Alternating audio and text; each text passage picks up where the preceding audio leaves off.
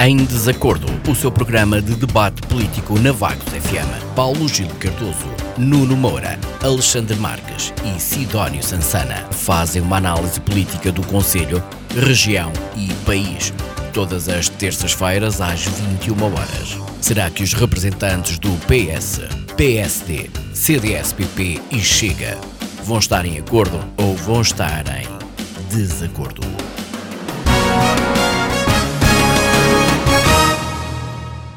Olá, muito boa noite, bem-vindos de volta à nova edição do Em Desacordo. Esta semana, já comigo, Sara Sampaio Alves e Isabel Anastácio, aqui ao comando do programa de debate político da Vagos FM. A discussão esta noite vamos colocar um, o programa das festas do município e a vontade da autarquia, que espera não ultrapassar o orçamento dos últimos festejos que decorreram ainda antes do confinamento por Covid-19. Do programa consta música, cultura, gastronomia e também oração. Vamos ainda falar da visita de Luís Montenegro a Betel, antes de uh, Luís Montenegro ter sido eh, eleito no sábado passado uh, presidente do PSD e sucedendo então a, a Rui um, Rio. Para já começo uh, com o Nuno Moura, dou as boas noites. Nuno, um, destaques nos assuntos prévios desta semana. Boa noite, Sara. Boa noite Isabel. Um cumprimento ao Alexandre, ao Paulo Gil e ao Sidónio. Um cumprimento especial ao auditório da Vagos FM. Relativamente aos pontos uh, um, desta semana, um, volto a falar na guerra uh, da Ucrânia uh, e, e, e, nesta forma como a Rússia tem, se tem estado a comportar, que nos parece que não está cingida apenas ao Donbass, e também com uh, a novidade da intervenção do líder checheno, que dá a entender que há algum interesse em avançar para, para a Polónia. Não sabemos se isso são apenas fogo de artifício ou se será uma realidade que está nos horizontes daquela gente. E, portanto, transmitir a preocupação de que uh, este, este, esta chamada uh, intervenção especial, que não é mais do que uma guerra e de uma invasão a um país com as fronteiras perfeitamente limitadas por parte da Rússia, uh, deixa-nos preocupados com o que poderá acontecer no futuro. Por outro lado, temos a informação de existir fumo branco para que a União Europeia avance com o embargo mitigado ao petróleo russo não sabemos até que ponto estas uh, sanções uh, deixam mesmo moça uh, na, na, na, no, no, na governação de Putin ou se efetivamente eles estavam já preparados para todas estas situações e a Rússia nem sequer está a sentir aquilo que são as, as chamadas censuras a, a, ao desenvolver da guerra. Portanto, vamos aguardar com expectativa os, os novos desenvolvimentos, mas uh, na esperança de que uh, este conflito tenha uh, rapidamente o seu fim.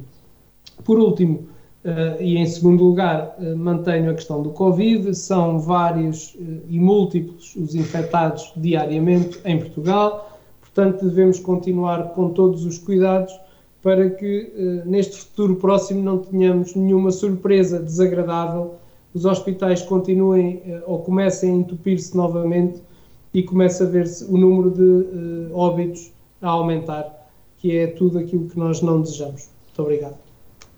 Muito obrigado, Nuno. Alexandre Marques, bem-vindo, boa noite. Destaques nos assuntos prévios desta semana. Sei que vai ser uma, participa uma participação breve, mas ainda assim agradeço-lhe. Hum. Olá, Sara. Sim, vai, vai ser breve, mas primeiro que tudo, eh, boa noite a todos, boa noite à Sara, à Isabel, eh, aos meus colegas, ao auditório eh, e de uma forma pública e, e, e singela, obviamente, eh, os, os, meus pésamos, sentidos pésamos à Sara e à, a toda a sua família pela vossa per, perca recente. Ehm, sim, no, nos assuntos prévios trago alguns temas. Eh, em relação à ofensiva russa sobre a Ucrânia, acrescentar alguma coisa àquilo que o Nuno disse. Em Severodonetsk, Donetsk, penso que estou a dizer isto bem, o presidente russo, perdão, o presidente ucraniano Volodymyr Zelensky já admitiu que pode mandar recuar as tropas para minimizar as baixas. A captura dos soldados do batalhão de Azov está a cair muito mal dentro das tropas ucranianas, compreensivelmente. aliás, eu penso que foi esta segunda-feira eh, que eh, houve alguém do Conselho de Segurança da Rússia que afirmou eh, que o, o, os combatentes nacionalistas do batalhão de Azov ucraniano, que foi capturado pelas forças russas, quando saíram da fábrica de Azovstal, podiam até incorrer na, na condenação numa pena de morte. Portanto, nós estamos a falar de um retrocesso civilizacional eh, muitíssimo grande. Portanto, o, contexto de guerra por si só já começa a não ser o pior dos males. Quando falamos num retrocesso deste nível, de condenar à morte eh, eh, alguém que só defendia a sua pátria, a sua casa, a sua família, eh, quase que nem consigo ter palavras para isto. É, é inexplicável, é inaceitável, especialmente para nós, pessoas eh, daqui do continente europeu, deste espaço europeu, onde não estamos muito habituados à guerra, felizmente, eh, custa-nos muito entender isto. Ehm, mas não são as únicas notícias, eh, felizmente, que nós podemos constatar assim a nível internacional de destaque. Todos reconhecemos, ou todos sabemos e conhecemos, os altos e baixas peripécias, por exemplo, do presidente brasileiro Jair Bolsonaro, eh, Bolsonaro, peço desculpa, que vai este ano eleições. Eh, e a política no Brasil representa um pouco daquilo que está a começar a entrar na nossa União Europeia, não é? Que é a polarização da política. De um lado, o cavaleiro andante da direita, Jair Bolsonaro, da direita brasileira, obviamente, do lado esquerdo, um, o, candidato do cavaleiro andante da esquerda brasileira, uh, Lula da Silva. Nenhum dos dois boas escolhas. Há alguém que se tenta perfilar para ser uma terceira opção, uh, não sei se, se terá grande impacto, segundo aquilo que eu percebi da imprensa brasileira, uh, não terá efetivamente grande impacto, como o Ciro Gomes, do PDT, ou até a senadora Simone Tebet pelo MDB. Uh, eh, veremos aquilo que, que vai acontecer.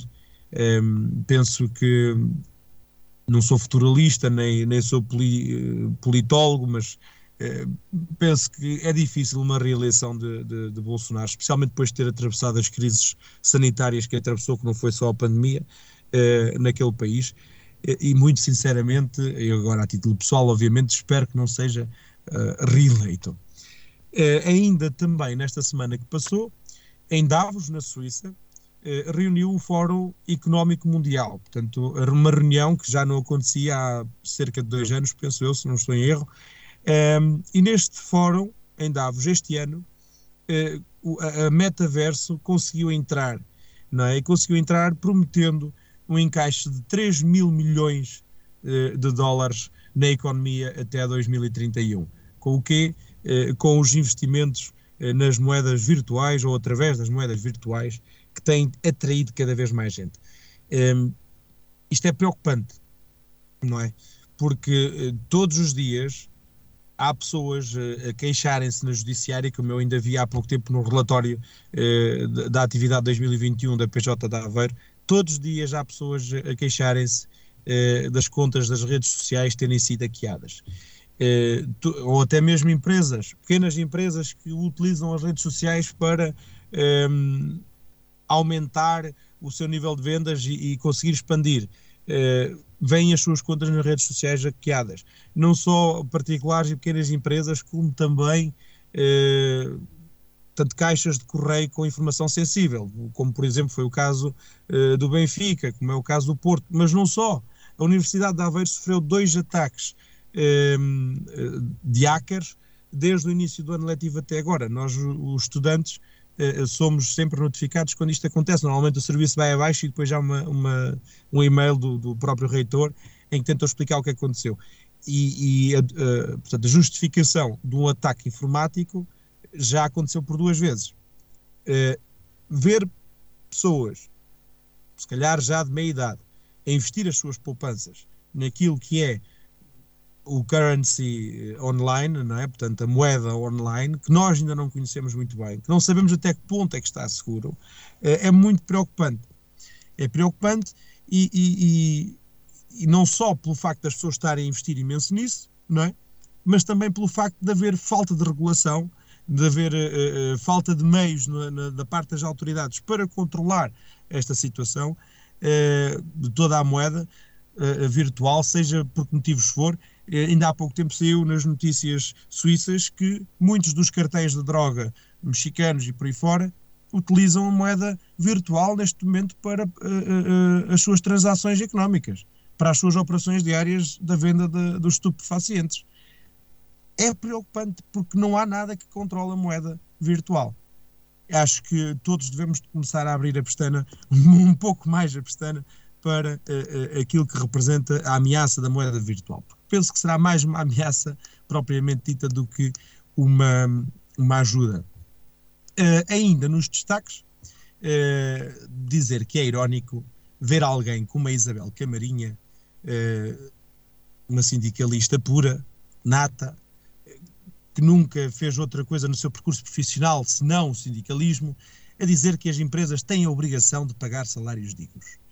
É, todos nós conhecemos as tendências políticas da Isabel Camarinha e dos seus compatriotas, não é? é? e será que o governo, o Estado, os políticos não têm a obrigação de proporcionar às empresas condições para pagar salários dignos? Não é?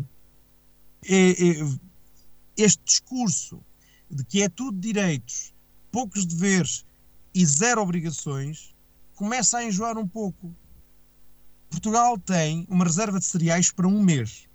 Não é? Atravessamos um, uma economia de contexto de guerra, uma crise inflacionista, só coisas negativas à nossa volta. Nós não podemos estar a exigir àqueles que dão o pão de cada dia aos trabalhadores, não é? Que paguem mais aos trabalhadores, muitas vezes sacrificando a sua estabilidade financeira e económica e enganando os trabalhadores com as promessas de melhores salários e melhores rendimentos, porque depois vão atrás disto, não é?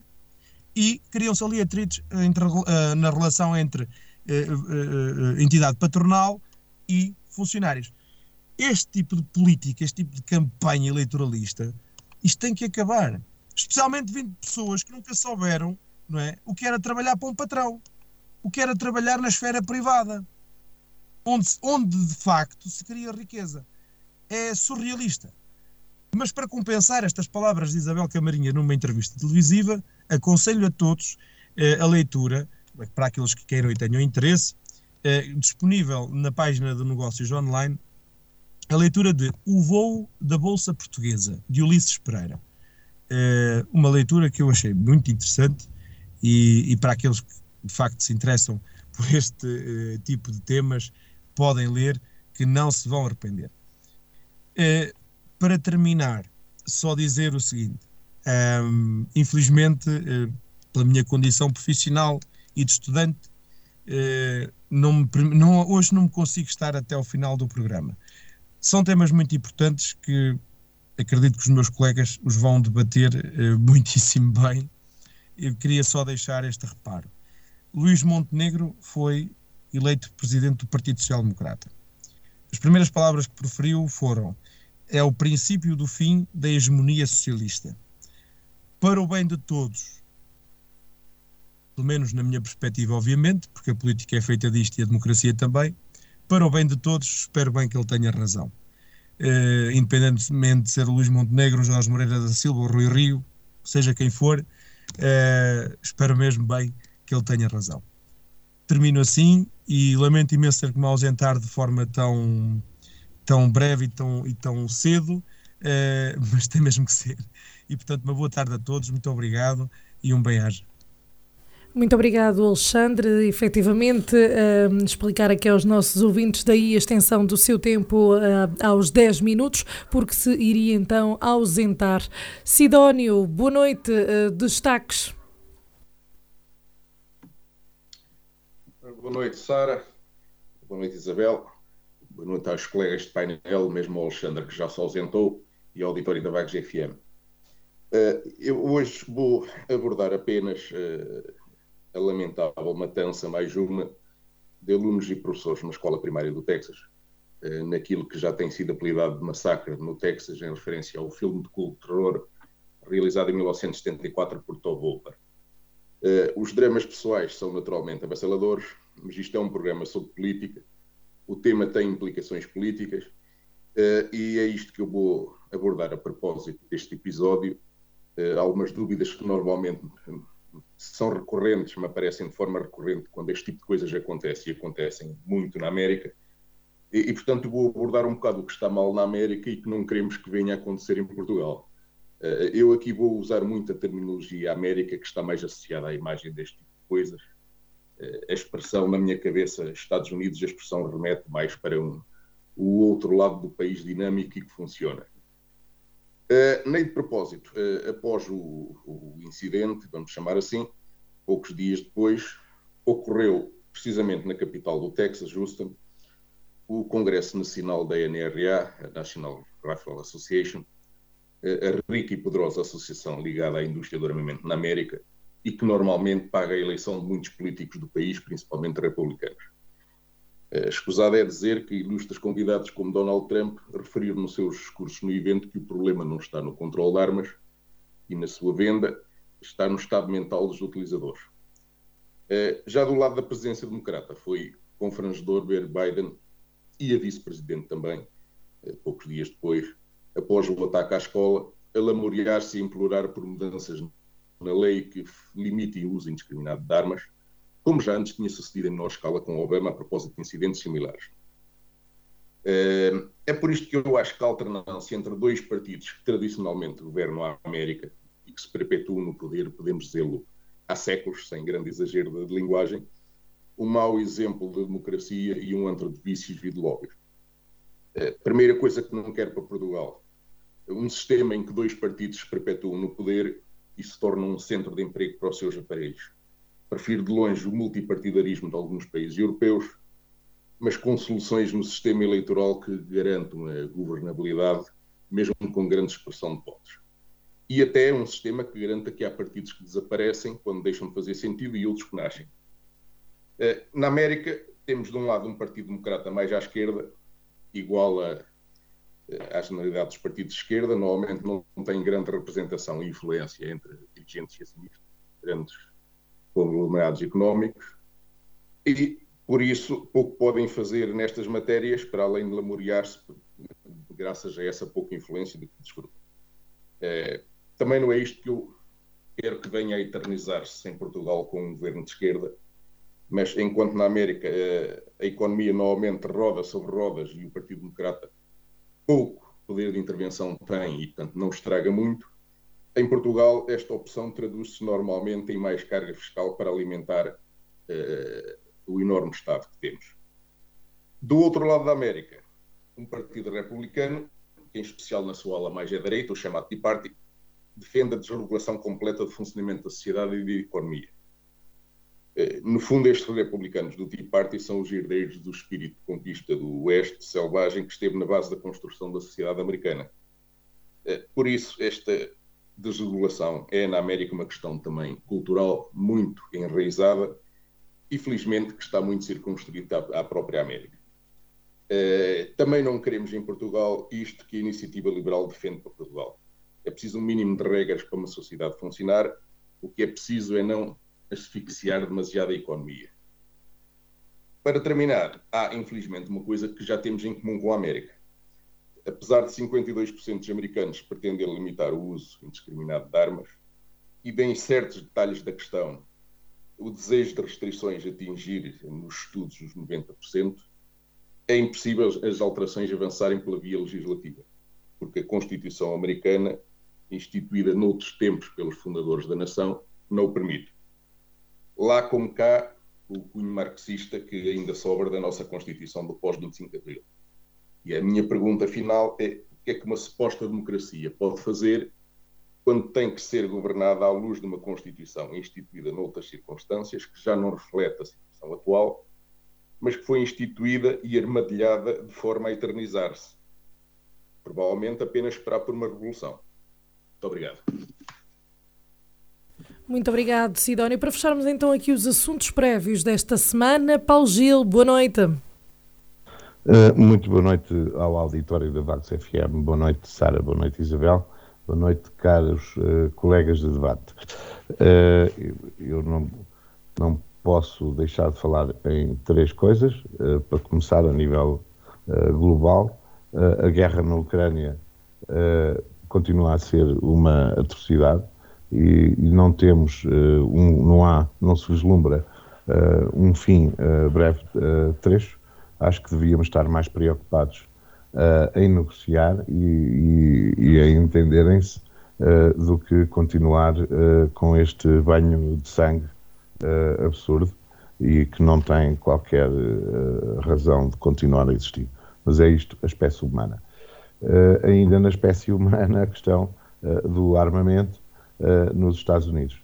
Uh, só quero uh, dizer que isto pode-se dizer tudo e mais alguma coisa. Há uma lei que está suspensa, que nem sequer é debatida, porque foi tudo parado, porque os republicanos não aceitam sequer falar em alterações há, há cerca de dois anos, relativamente à restrição da venda de armas. É, é uma, é uma mera regulamentação relativamente a menores, uh, relativamente uh, a pessoas com cadastro, etc, etc, etc. Portanto, aqui uma restrição uh, que, que, teria alguma lógica e que não é feita. Vejamos este paradoxo.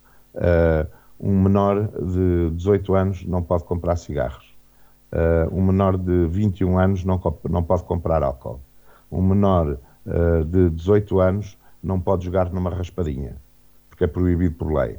Mas um menor de 16 pode ir a uma loja de armas e comprar uma automática.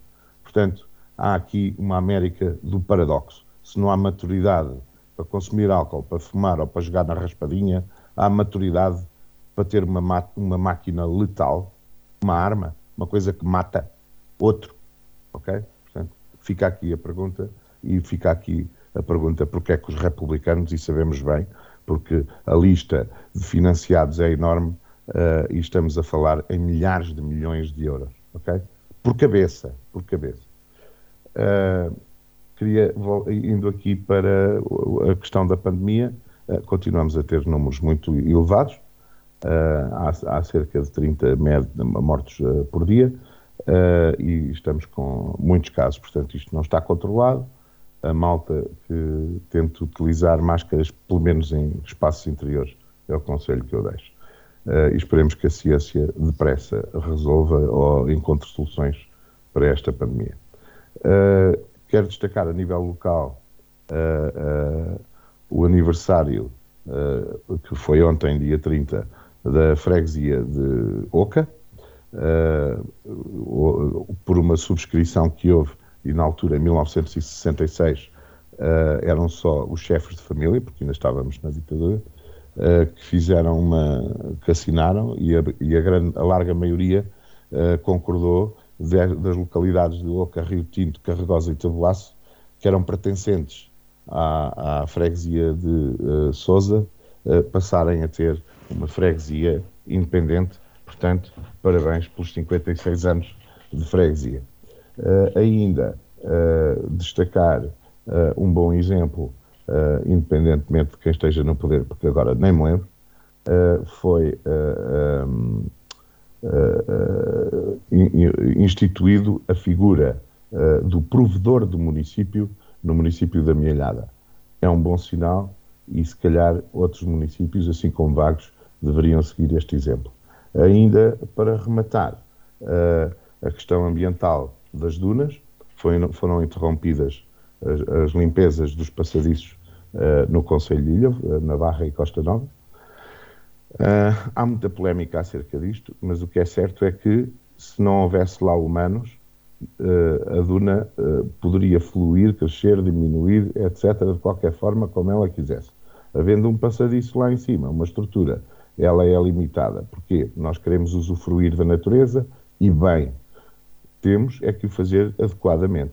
Claro que agora, depois de construído, a coisa torna-se mais difícil. Agora, não podemos é andar com maquinaria pesada em cima de dunas, ainda para mais, numa altura uh, de, uh, uh, de, de, germinação uh, de uma série de espécies, sejam elas animais e de acasalamento e de ninhos. Não podemos andar em cima da duna com uma máquina pesada só para conseguir tirar a areia de cima do passadiço. Isto tem que se resolver, custaria dinheiro e levar o passadiço já devia ter sido mais alto logo de início. Uh, para já é só. Muito obrigado, Paulo Gildo, então por encerrados os assuntos prévios desta semana e começamos a discutir aqui um primeiro ponto que é as festividades de Vagos, as festas do município que estão de volta um, 3, de 3 a 7 de junho. É 3? É, agora. De 3 a 7 de junho, a autarquia espera não ultrapassar o orçamento dos últimos festejos que decorreram antes do confinamento por Covid-19. No programa consta, como já é habitual, música, cultura, momentos gastronómicos e também de oração. Uh, Sidónio, o orçamento, neste caso, um, se falarmos de orçamentos anteriores, eu não lhe posso agora falar de valores, porque também não os tenho, mas uh, o orçamento é importante nestas festividades, uma vez que também uh, chegou-se a dizer que o facto de não ter havido festas nestes últimos dois anos também trouxe um, riqueza, entre aspas, para o município? Ora bem, o orçamento para nós é sempre uh, importante. Eu penso que aqui, ainda bem que se optou, digo eu, uh, por não fazer uma grande festança muito maior do que era uh, normal antes da, da pandemia.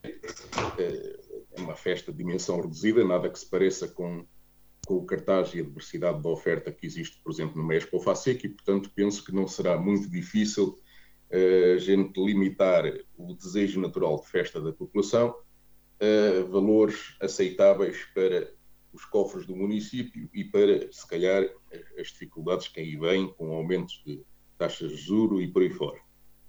Uh, pronto, isto depois já falámos aqui hoje em, em Covid, uh, as pessoas estão realmente desejosas de Covid uh, e penso que nenhum município este ano se atreve a dizer que não a estas festas. Eh, a população realmente está desejosa de, de descontrair um pouco. Eh, é desejável que se volte ao normal. Eh, depois vamos ver, já discutimos aqui que a Covid não está propriamente ou está muito longe de estar controlada. Vamos ver depois todas estas festas que vão acontecer pelo país todo, como é que fica a situação da, da pandemia. Eu, pela minha parte, vou desejar aos vaguenses que desfrutem o mais possível.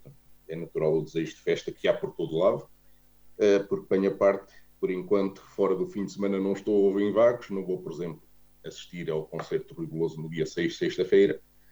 Uh, isto do ponto de vista pessoal, uma coisa engraçada que estes feriados municipais têm uh, é que para mim acabam por ter mais impacto os cotidianos dos feriados municipais ou, ou, ou têm mais impacto no meu cotidiano os feriados municipais dos conselhos onde trabalho do que propriamente o de Vagos, que é o meu conselho de residência.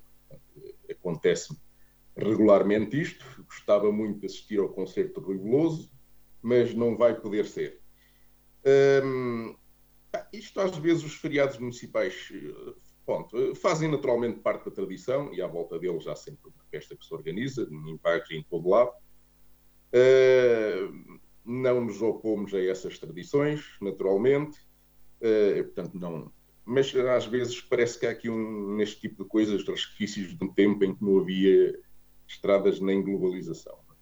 E, portanto, aquilo que eu só desejo na, na utilização destes uh, feriados municipais e das festas que normalmente estão à volta delas é que elas não sirvam de instrumento para vir defender coisas como a regionalização, como se não houvesse hoje já autoestradas nem globalização.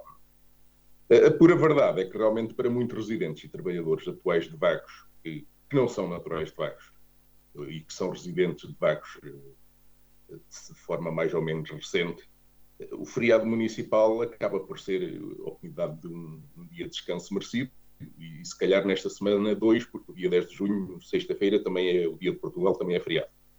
Uh, mas a verdade é que muitos não conhecerão sequer a origem do feriado e, a sua, e nem a lógica do dia em que se comemora, até porque saber qual é a segunda-feira após o domingo de Pentecostes ainda obriga a fazer algumas contas. Mas pronto, um bom umas boas festas do município, um bom feriado para quem o pode mesmo gozar. Obrigado. Muito obrigado, Sidónio. Paulo Gil, na balança, pesa mais aqui o orçamento ou pesa mais a questão de como o Sidónio falou, por exemplo, temos festas como a Expo Facic ou a Expo Bairrada que dão outra visibilidade aos municípios? Uh, bem, uh, eu tenho aqui uma abordagem um bocadinho diferente e longe uh, disso. a questão é que esta festa e a festa do município surge inicialmente como uma, uma festa religiosa, ok? Então, porque tradicionalmente e o grosso, 90% ou 100% da população era católica uh, temos uma, uma história de 900, de mais de mil anos, de mil anos, uh, de, com a, a, a, Senhora de Vagos, com a Santa Maria uh, de Vagos, e, e, isto com certeza influencia, influencia, influenciava todas as populações durante mil anos, ok? São dez séculos, né? são dez séculos de, de, religião, de festas, de comemorações, de procissões, e bem, as pessoas têm a sua fé, acreditam nas suas coisas. Outra coisa, e eu quero distinguir aqui isto, uh, é a, a, festa do município. Com certeza que podem ser uh, juntas. Uh, agora, em termos de, de, de lógica abstrata, digamos assim, e social e de Estado, e o Estado é laico, não deverá haver uma, uma, uma miscelânea uh, ou não se deverá confundir um orçamento que seja de festa religiosa com um orçamento que seja de festas do município. Uh, e até há poucos anos a coisa funcionava uh, razoavelmente bem, porque os próprios crentes e, e, e, fiéis da Igreja Católica se organizavam e a população se organizava e tinha uma comissão de festas e eles próprios arranjavam maneira de uh, fazer peditórios e cortejos, etc, etc, etc, realizavam a festa e a procissão, etc, por aí fora. Com certeza que o município uh, tem que fazer a sua festa do município e tem que ter o seu feriado. Uh, logo mais uma, o feriado, neste caso, é mais religioso do que do próprio município, porque não celebra nem o início de Vagos como sede do município, ou a fundação do município, ou um fural. Ou... Não. Portanto, não tem a ver com a parte uh, social e de organização social. Tem a ver com a parte religiosa. Ok, tudo bem. Também uh, não tenho uh, nada a opor em relação a isso. A questão é que temos que perceber que estas duas realidades, e no século XXI, onde estamos, têm que ter algum equilíbrio. E agora sim, falamos da questão orçamental aumento. Eu, eu não posso, por exemplo, o município não tem que, no seu programa, ou não tem que financiar, claro que pode ajudar, com certeza, mas quem tem que se mobilizar são os fiéis. Eu ficava, ficava todo contente. são os fiéis, e os fiéis também. Quem tem que se mobilizar para fazer a festa religiosa são os fiéis. Porque o resto da população que não é fiel uh, tem que ser respeitada nesse aspecto, porque também são contribuintes e estarão a contribuir para uma festa que se calhar não é a festa religiosa deles. Uh, eu sei que este meu tipo de discurso pode ser uh, um bocadinho, não, não pode, pode não cair muito bem a muita gente, especialmente aos fiéis, mas nós temos que ser lúcidos nas coisas que estamos a, a, a tratar. Temos uma festa religiosa, tudo bem, pode ser apoiada, tudo bem. Transformá-la transformar uma festa religiosa na festa do município, aí eu acho que já é um passo muito grande. Uh, Paulo e, Gil, uh, acha que, desculpe interromper, este equilíbrio nas coisas. Acha okay? que hum, o facto de, de, Vagos ver as suas festas serem organizadas pelo município cria aqui uma disparidade em relação aos, aos restantes lugares que têm que, que, realizar as suas próprias festas um, dos, em honra aos seus padroeiros? Uh, sim, também. Também há apoios das juntas de freguesia, eu já fiz parte de uma, não, e, e, eu, enquanto tesoureiro e socialista, não me recusei de maneira nenhuma a contribuir, até já fiz parte de uma comissão de festas, sendo eu um apóstata, porque uh, Eu, eu sou batizado cristão, uh, uh, fiz a profissão de fé, tudo e mais alguma coisa. E fiz parte da comissão de festas de Sousa há uns anos. Não deixámos de fazer a festa uh, e, e, e, a junta e as juntas do, do, Conselho financiam, com certeza, apoiam. Portanto, há, há subsídios, porque é um movimento social. É claro que uh, todos os movimentos sociais sejam religiosos ou ambientalistas, de desporto, etc., têm que ser apoiados pelas autarquias. Isso é perfeitamente claro. Agora, claro que existe uma maior dificuldade, mas também é preciso perceber que a Senhora de Vagos é o, o, o, a festa por excelência e, e, e a, a, a, tradição religiosa e, e o acontecimento os acontecimentos mais destacados em termos de história da própria da região uh, uh, relativamente a, a, a toda a, a, história da Nossa Senhora de Vagos, desde o naufrágio do barco, da, da, da, construção da primeira capela, da torre da defesa, etc, etc, etc. Portanto, isto é uma riqueza histórica uh, e, e religiosa com certeza extraordinária, que se calhar as outras, as outras freguesias não têm. Muito bem. Vamos aqui uh, juntar o Nuno à conversa, Paulo Gil, só para um, perceber, Nuno, do seu ponto de vista, tendo em conta aquilo que já ouviu aqui dos seus colegas, uh, o que é que pensa, uh, não só em relação à questão do orçamento, mas também a esta questão, devia haver aqui uma separação entre o que é as festas religiosas e a festa do dia do município, um, ou não há aqui, um, digamos que nenhuma disputa, nenhuma, nenhum frente a frente entre estas duas questões? Ora bem, Sara, eu, eu penso que há uma feliz coincidência do dia do município coincidir com estas festas uh, religiosas. Uh, de qualquer forma, estão uh, perfeitamente distanciadas uma da outra, inclusive naquilo que diz respeito ao, ao orçamento e ao gasto do, do município.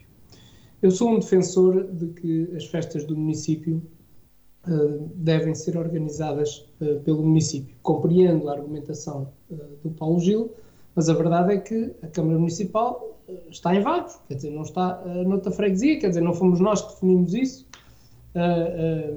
e, portanto, isso, isto não acontece só em Vagos, acontece em muitos outros municípios. E este ano de 2022 marca, obviamente, o reencontro das festas de Vagos, com o público em formato uh, presencial.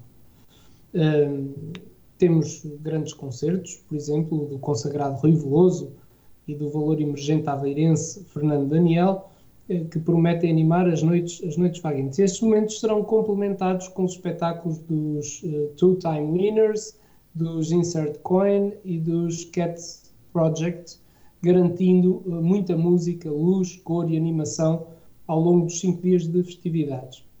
Ainda no campo musical, também um destaque para o concerto da banda Vaguense no domingo do Espírito Santo, num certame que irá abrir com as tasquinhas inseridas no evento Vagos com Cultura e Gastronomia, e prosseguir com a peça de teatro em nome do Espírito Santo a caminho de Pentecostes, interpretada pelo grupo de teatro Fantástico, uh, e também incluir aqui a FAVA, a Feira de Artesanato e Antiguidades de Vagos.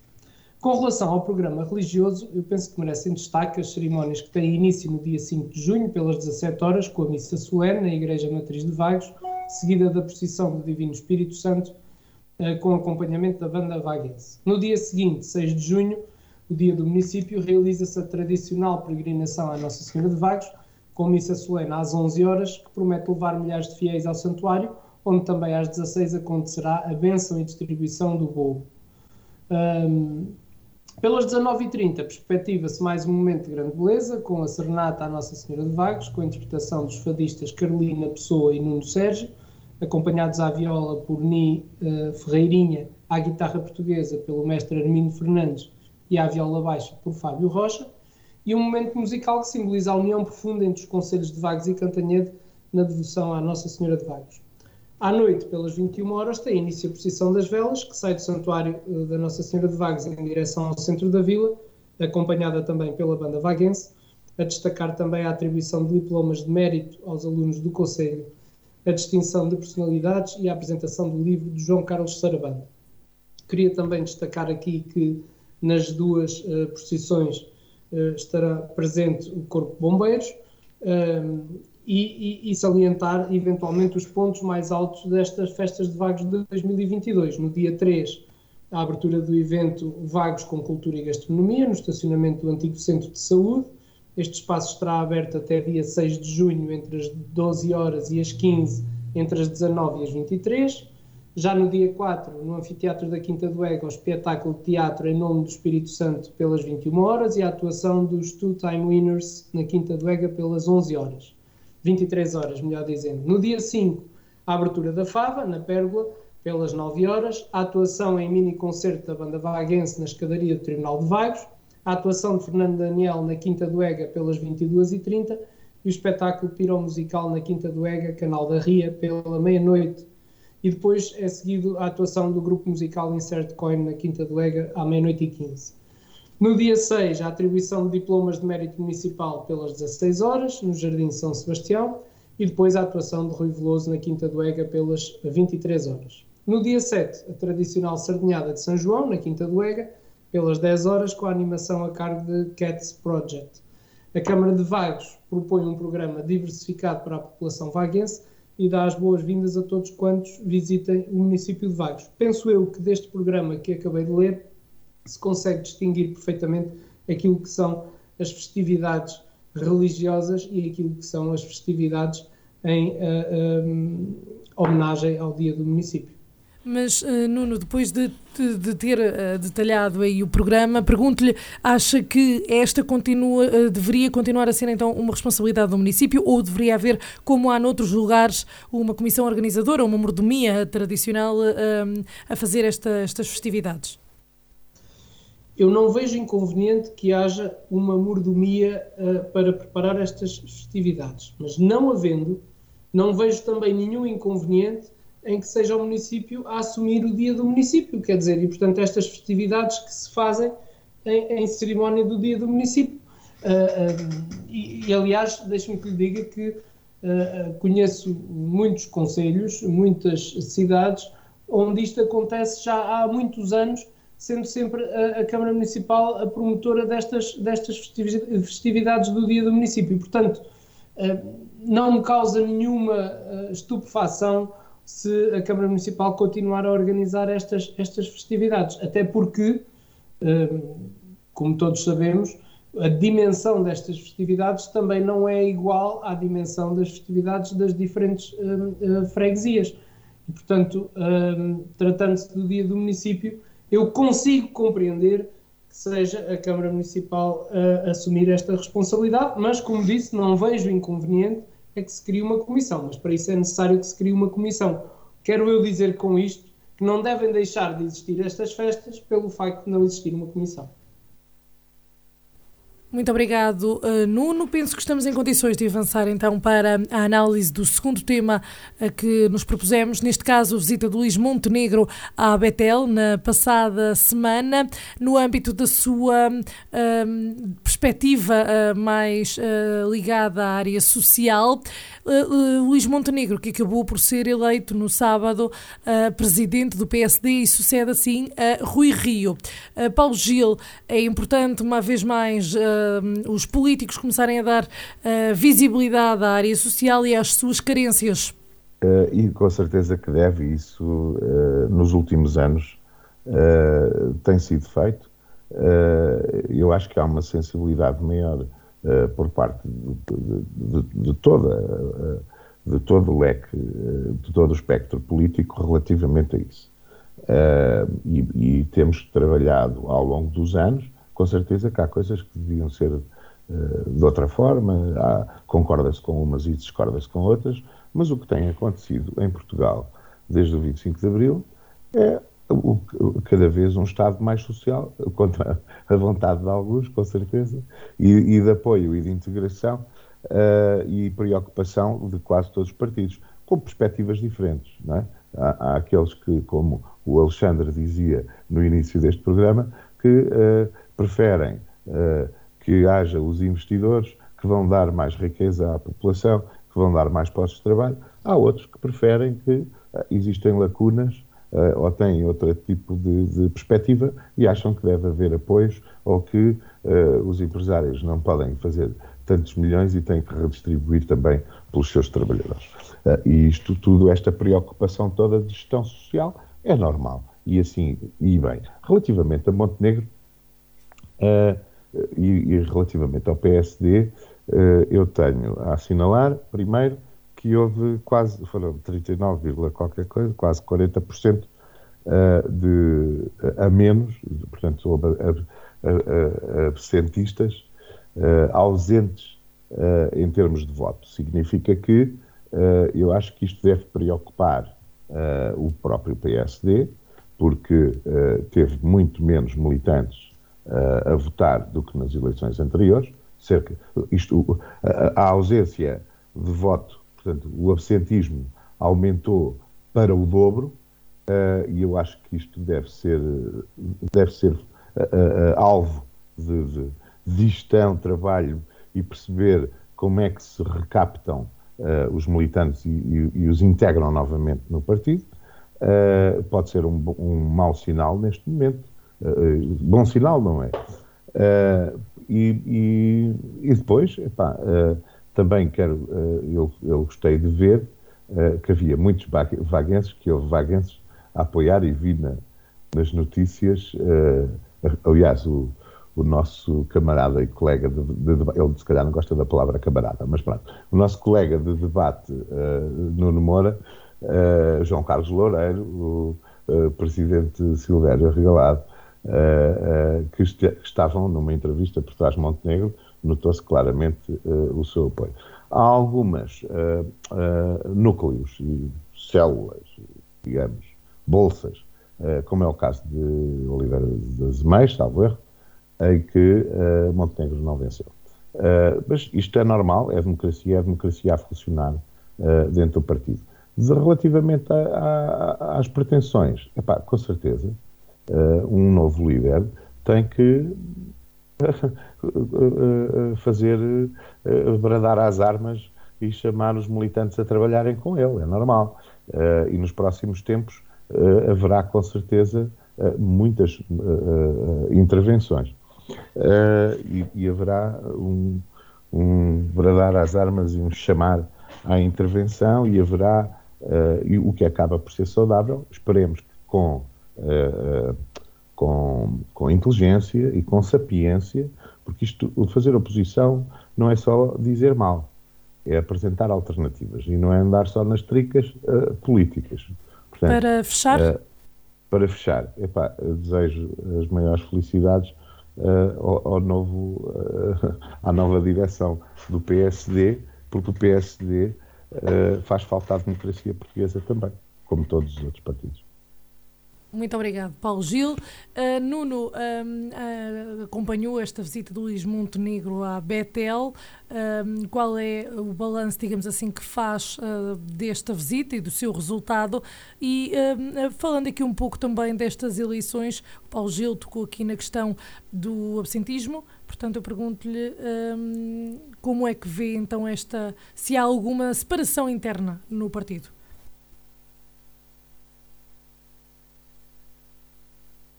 Sara, eu, eu, eu, percebo que as demais forças políticas tentem encontrar nestas eleições um, o, o, tubo de escape para uh, poder tentar diminuir aquilo que foi o resultado uh, que o Dr. Luís Montenegro alcançou e que o PSD alcançou com esta um, vitória esmagadora. E vindo uh, do Paulo Gil, perdoe-me, mas como sabemos, e isso já foi várias vezes aqui por mim abordado, quer dizer, quando temos alguém que presida uma comissão política que foi eleita por eh, quase menos pessoas do que aquelas que fazem parte da comissão política, parece-me que esse não é um argumento correto para se usar neste tipo de, de eleições. Mas uh, eu gostava de dizer que o Dr. Luís Montenegro foi eleito com 72,48% dos votos um, e que Jorge Moreira da Silva obteve 27,52% dos votos. Estavam uh, inscritos 44.628 militantes. numa circunstância em que o partido se encontra frágil, uh, como se encontra o PSD, porque, como todos sabem, a liderança do Dr. Rui Rio uh, não acrescentou valor ao partido, é natural que exista o esmorecimento dos militantes. Isso não quer dizer que uh, as pessoas não estejam, não, não continuem a fazer parte e a acreditar na sua militância, tanto que dos uh, cerca de 30 mil que votaram, ainda, ainda sobram 14 mil que pagaram uh, as suas cotas. Depois há aqui uma outra questão que tem que ver com a forma do, do, do, do, pagamento de cotas, e que isto já é muito interno, mas, mas que eu gostava de dizer, as cotas têm uma validade mensal. Contudo, para se votar neste tipo de eleições, uh, os regulamentos prevêem que as cotas têm que ser pagas até certo dia, o que confunde muitas vezes os militantes. Porque se o militante tem a cota paga até maio uh, e for consultar, diz que a cota está paga até maio, uh, mas isso não lhe permite depois no caso, no último dia de maio, pagar, estou a dar um exemplo, no último dia de maio, pagar a cota para o próximo ano, não lhe permite votar nas eleições de junho, porque tem que ter uma antecedência de X dias para o ato eleitoral. E, portanto, isso muitas vezes confunde, confunde as pessoas. Mas aquilo que eu acho é que o PSD se motivou e mobilizou para dar ao Dr. Luís Montenegro esta, esta grande vitória e que me parece vai conseguir unir o partido. E como todos sabem, o, o nosso Conselho tem uma enorme afinidade e proximidade política com o, o Luís Montenegro. Não é novidade que eu tenha apoiado o Luís Montenegro, eu não sou daqueles que vai mudando de opinião consoante acha que o candidato vai ganhar ou vai perder, portanto já o apoiei nas suas duas últimas uh, candidaturas e, portanto, eh, é uma verdade que desde 2013 o Luís Montenegro sempre acompanhou os nossos candidatos aos órgãos autárquicos, tendo participado em todas as cerimónias de apresentação e encerramento de campanhas e tendo visitado Vagos sempre que assim lhe foi solicitado. E, portanto, esta visita foi mais um ato dessa proximidade e que serviu também para sedimentar a candidatura à liderança do partido. Uma liderança que se veio a verificar, uh, obteve um resultado histórico e pensei que, porque o Paulo Gil normalmente faz muito estas uh, uh, análises de votos, pensei que me vinha dizer que foi o líder que conseguiu o maior número de votos para a eleição de um presidente do PSD. Portanto, o, o doutor Luís Montenegro foi eleito com 26.975 votos e, portanto, foi o líder que obteve mais votos eh, seja sozinho, seja com várias candidaturas para líder uh, do PSD. Esse é que é um facto importante e é, uh, e, e, é um facto. e, portanto, esse resultado ficou ou demonstrou a larga vantagem que tem sobre Jorge Moreira da Silva. E ele agora terá um trabalho árduo e de união do partido, ao mesmo que se deve recentrar a sua estratégia numa oposição forte ao governo do Partido Socialista, e penso que o Dr. Luís Montenegro demonstrou isso nessa, nesta campanha. Não atacou o seu adversário interno, preocupou-se com aquilo que o PSD se tem que preocupar, um, com elevação, com uh, propostas alternativas, chamar a atenção para aquilo que considera não estar bem. Eu acredito que o Luís Montenegro vai desenvolver o seu projeto político para Portugal, vai voltar a dar alma ao PSD uh, e que, uh, no fundo, vamos todos ficar a ganhar com esta vitória. Muito obrigado, uh, Nuno. Sidónio, para fecharmos então este ponto, como é que vê aqui a eleição do candidato Luís Montenegro, agora presidente do partido? Bem, o PSD elegeu Luís Montenegro como líder e com certeza que houve, é notório, houve um trabalho de fundo e persistência para chegar até aqui. E ao contrário de outros tempos, Rui Rio, que uh, até há poucos meses, há poucos meses atrás teve vontade de se candidatar a líder do PSD, vai-se embora e nem sequer ameaça ficar a andar por aí. Uh, mas um, sobre o que é realmente Luís Montenegro, eu que não tenho a proximidade naturalmente para conhecer a sua personalidade, o seu pensamento político, como Nuno Moura terá, posso traçar, tentar traçar um, um perfil baseado naquilo que vou buscando uh, ao que anda por aí na imprensa. E podemos dizer que Luís Montenegro começou ainda jovem uh, na Conselhia de Espinho do PSD, onde jurou que não ia candidatar-se à Câmara Municipal, até que se candidatou em 2005 e perdeu. Pronto, eu diria que não é nenhum Sá Carneiro, nem nenhum Cavaco Silva, nem sequer Passos Coelho. Ao nível da coerência política, estará talvez ao nível de Santana Lopes, de cuja candidatura à liderança do PSD foi apoiante em 2008, no início do Congresso de Guimarães, contra Manuela Ferreira Leite e Pedro Passos Coelho, passando a concorrer com uma lista ao Conselho Nacional contra o mesmo Santana Lopes no decorrer do Congresso. Em 2010 apoiou Passos Coelho contra Paulo Rangel e Aguirre Branco. Em 2018 apoiou novamente Santana Lopes contra Rui Rio. Sendo ao menos uma vez coerente na oposição a Rui Rio, foi candidato à liderança do PSD contra este em 2020 e perdeu. Com este currículo, percebe-se que, ao contrário do que fez explicitamente Moreira da Silva, Luís Montenegro não, não assume o que quer fazer quanto ao diálogo com o Chega, por exemplo deixa esta questão no limbo do calculismo político. Uh, veremos, como noutras questões, o que é que vai ser a sua opinião daqui para a frente nesta e noutras matérias.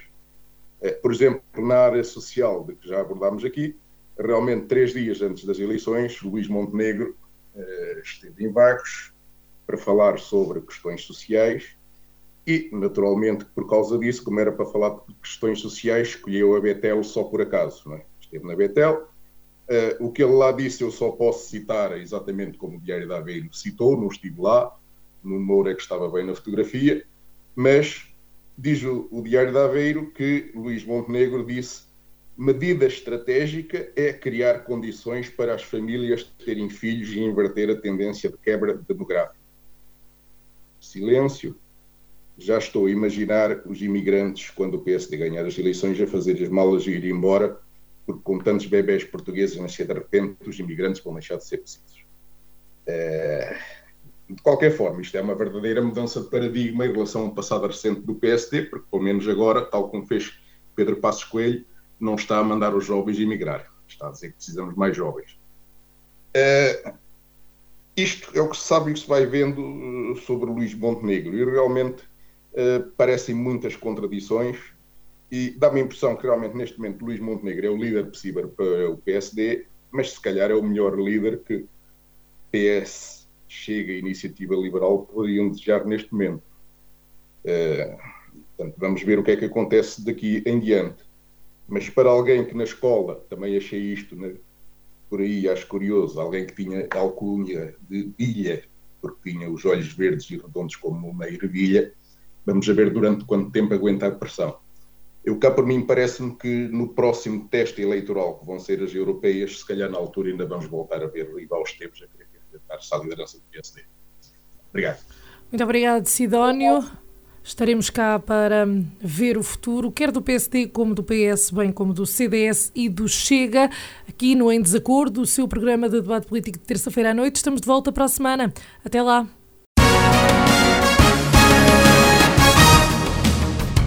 Em Desacordo, o seu programa de debate político na Vagos FM. Paulo Gil Cardoso, Nuno Moura, Alexandre Marques e Sidónio Sansana fazem uma análise política do Conselho, região e país. Todas as terças-feiras às 21 horas. Será que os representantes do PS, PSD, CDS-PP e Chega vão estar em acordo ou vão estar em desacordo?